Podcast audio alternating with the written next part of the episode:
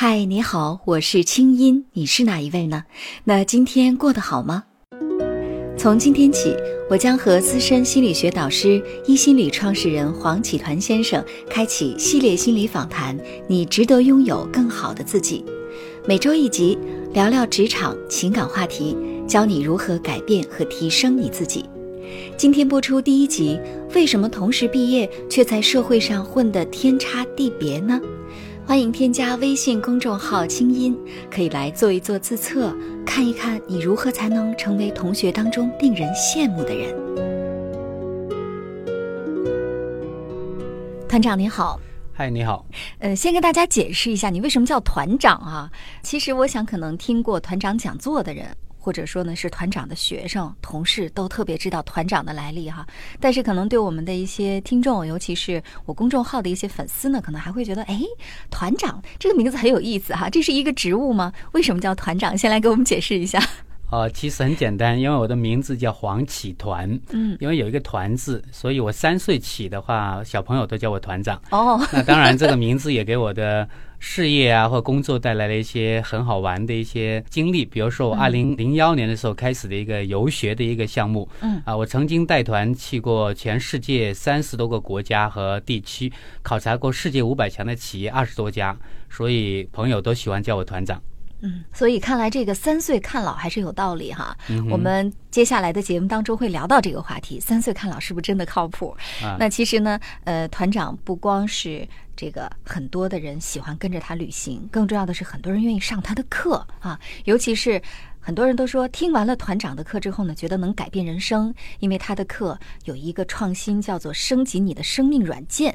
所以呢，我们把这个课呀，这次给他更通俗化，起了一个名字，叫“你值得拥有更好的自己”。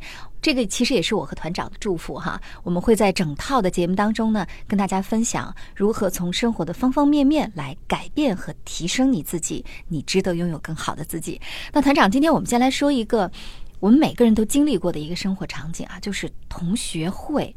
那团长，我不知道你有没有参加过同学会？大家肯定都非常羡慕你吧？啊，今年我们刚刚是高中同学毕业三十周年的一个聚会。嗯，那在这个聚会里面的话呢，啊，我是被所有同学觉得我是最不可理喻的啊！怎么，呃，你会干这个行业啊？你今天会怎么会这样？啊，所以的话，好像我是最能够出乎同学意料之外的一个。嗯，就是可能大家看到哇，团长你还这么帅，而且有点逆生长，对吧？而且事业这么成功哈。但是我相信有些人呢，在同学会上就会悄悄的躲进角落里。反正老实说吧，团长，其实我不太喜欢参加同学会，因为我发现这个一届一届同学会慢慢成了一个攀比大会哈。有的成功的人呢，大家就各种阿谀奉承；然后有些人呢，混得不太好，他可能就慢慢的就不愿意来了。我觉得好像同学会都变味儿了哈。那可能我们心里也会觉得。很困扰，那为什么同时毕业，对不对？那为什么有的宝宝混在天上，有的宝宝就什么都不如啊？到底这种差别是怎么造成的呢？如果从你这个角度来说，不愿意参加同学会，好像是很多人的一个习惯性反应。对。但是从我的角度，我是蛮喜欢参加这种同学会的。为什么呢？因为我是搞心理的。嗯。那其实从这个同学们今天的一个发展的状况。来看他的性格的话，还是一个蛮有趣的一件事情。哦，也就是说，你可以通过同学会来观察人，对吧？对，比如说现在很多朋友都说：“哎呀，你是学心理学的啊，你会不会算命啊？”啊，当然这是有点开玩笑的语调了。只是如果你细心的来观察的话，你还真的会算命。当然了，这种算命跟算命先生的那个算命是两回事。因为心理学的这个算命的话，是根据一个人的性格或者他的模式来推断他的未来，还是有一定的准确性的。你不觉得吗？嗯，我也是心理咨询师啊。我一般呢是通过这个人。进来之后，他的所有的反应，对吧？包含他的面部表情，来判断他现在的所思所想，以及他背后的心理动因。当然，心理学当中很讲一句话，就是当你坐在这儿的时候啊，你不是一个人坐在这儿，对吧？你是带着你所有的生活经历，甚至你的家族、你所有的伤痕、你的快乐坐在这里的。是的。那团长来跟我们说说，当你同学会的时候，你是怎么去观察别人的？啊，比如说我印象中很深刻的，我们高中有个同学，嗯。啊，他是我们班上最有才华的一个呃，当年就写的一手好字，那当然也是我们全班的学霸。嗯，那么这样的同学的话，如果从当年的那个认知来看的话，这个同学应该以后一定会变成一个非常非常厉害的一个人物。对呀。可是我们三十周年之后再来看这位同学的话呢，呃，其实他在一个国营单位里面做的非常的一般。嗯。啊，确实他很有才华。那但是他为什么会做的很一般呢？因为他性格里面有一个非常重要的一个部分，他很守很守这种规则。哦，那么他就是一个非常守规则的一个人，很乖很乖的一个宝宝。啊，他为什么写的一手好字呢？因为他非常的听话。啊，因为可能是当年的父母要求他做什么，他就很认真的做什么。所以这样的同学，他有一个模式。他的模式就是非常遵守一些社会上的一些规则。当然，他上了很好的大学啊，比我们全班同学可能那个大学都要名牌。嗯，但是他进了一个单位，也就是一个当年我们很羡慕的单位。但是从今天来看起来的话呢？啊，当年的好单位可能不再是好单位了。当然，因为看到很多人从商啊，或者是从政啊，都有各自的发展。但是这位同学，他还是在一个国企里面的话呢，做的他普通的一个工作啊，做的一个科长。其实他是最快升官的一个，只是做了科长之后的话，他就没有再升了。为什么呢？因为他非常守规则。清音心理访谈每周三上线，欢迎添加我的微信公众号“清音”。在那里，每天晚上有我的晚安心灵语音、心理专家的情感问答和滋养心灵的视频、音乐和文字。听清音，学习爱，让你成为更好的自己。你的心事和故事，有我愿意听。也就是说，其实有些人啊，如果说他是一个循规蹈矩的，然后不敢去。我们不叫破坏规则，至少来说去自我突破的。那这样的人，其实，在职场上是不太容易成功的，对吧？对啊，当然守规则，我们这个规则的话，一定是要遵守法律啊、道德啊这个层面。对，只是有一些规则的话呢，你会觉得，其实它对我们的限制的话呢，是非常可笑的。比如说，我们从小到大都会。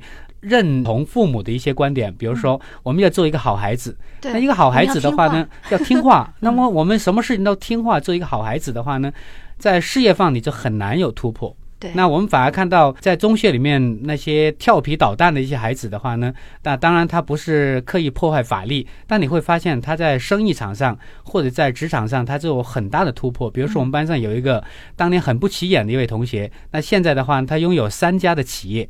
啊，读书并不怎么样，但他的事业做得非常的辉煌。那我们整个同学会辉煌的吗？那当然了，我们整个同学会基本的经费都是他赞助的。所以的话，就是他是不守规则的，但是他不会破坏法律，只是他就会有自己的一个创业的一片天地，有自己的事业。是，所以是不是我们可以这样理解哈？总结第一点就是说，为什么？毕业几年之后，发现大家混得天差地别，有其中一个重要因素就是你敢不敢做自己。对那些不敢突破规则的人，看起来是不敢突破规则、墨守成规，事实上是活在别人的目光里，他不敢做自己。而那些之前可能调皮捣蛋的，他很早就找到自己心灵的方向哈，敢去做自己，对不对？对，那最关键的原因就是这个自我价值。对，那如果再把它细分的话呢，我觉得。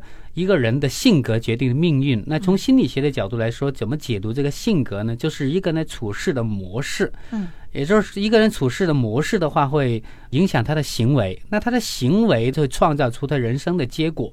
那么也就是说，他的模式的底下就是你所说的他的自我的价值。一个人对自己比较信任的话，那他会真正的去创造一个属于自己的一个天地。那一个人自我价值比较低的话呢，他就会顺从别人，顺从社会，或者顺从最多就是他的家人或者他的父母。是。那所以这样的孩子，可能他活的是别人的自己，而不是他真正想活的自己。对，所以说其实父母的作用还是非常非常大的哈。是的。说到这儿呢，我想起来，呃，比如说在奥运会上，大家这届奥运会特别喜欢一个。傅园慧，对吧？这个运动员呢，虽然说他并没有取得最好的成绩，没有摘得金牌，但是大家特别喜欢他，喜欢这个洪荒之力的傅园慧哈。其实，在看到他的爸爸妈妈对他的教育的时候，我曾经也在公众号上写过一篇文章，就是这种全然的、无条件的接纳的爱，让傅园慧呢有一种油然而生的自我价值感，觉得自己做什么都是充满自信的。是的。所以说，爸妈给的信念是特别重要的，对吧？是的。嗯。因为一个人所谓的自尊，就是一个人对自己的一个评判，对自我价值的一个评判。那这个自我价值的评判的话呢，最早是源自我们的童年。因为我们一个小孩在成长的过程中，那个时候自我的认知的话，还依赖于呃一个成人的父母，还有他的老师。嗯。那么在这个阶段的话呢，父母对孩子的评价就非常的重要了。嗯。一个被父母能够肯定的孩子，那么他的成长就会得到一个很高的一个自我价值。就像傅园慧，那么他在奥运会的比赛中，他能够活出自己，想成为一个自己想成为的人。嗯。是，所以说其实很多时候我们说心理学上很讲究这个家庭教育、家教是代代遗传的。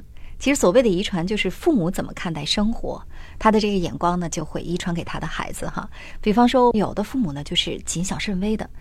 从小呢，就他很担心自己去破坏规则，好像破坏了规则，跟别人活的不一样，就非常的不安全。嗯，所以他会把这种信念传递给自己的孩子。所以当自己的孩子如果说年龄到了没有结婚，或者说找了一个工作不是国企，不是特别稳定的，爸妈就会一直不停的去焦虑，然后去唠叨他。那么这种焦虑和唠叨，其实最终会变成孩子身上的一个魔咒一样，就他会不自觉的朝向那个方向去发展。是的。嗯，所以，我们很多时候，我们孩子的未来的命运是关乎我们童年的家庭。当然了，这是一般的情况下。嗯，那从我自己的家庭来看的话，我是另类的一个。为什么我能够突破我家庭的魔咒呢？因为我是农村的孩子。按照一般的成长的理论来说，我今天应该是一个非常非常。守旧的一个人才对。嗯，我为什么呢？今天有我现在的成就和突破呢？嗯，是因为我的人生可能有一个非常幸运的事情发生，就是我有幸接触了心理学。哦，啊，当我接触了心理学之后，我就开始明白了，原来我们童年的一些经历可能会影响到我们的人生。所以我在学习的过程中，我就能够去改变我的模式。当我的模式改变了之后。我的行为就改变了，那我的行为改变之后，我的事业、我的人生顺着就改变了。所以那些成长于不好家庭的孩子不要太过失望，因为还有心理学，有心理学就有一切改变的可能。没错，也就是说人生是有命运的哈，但是还有一句话叫“命运掌握在自己的手里”。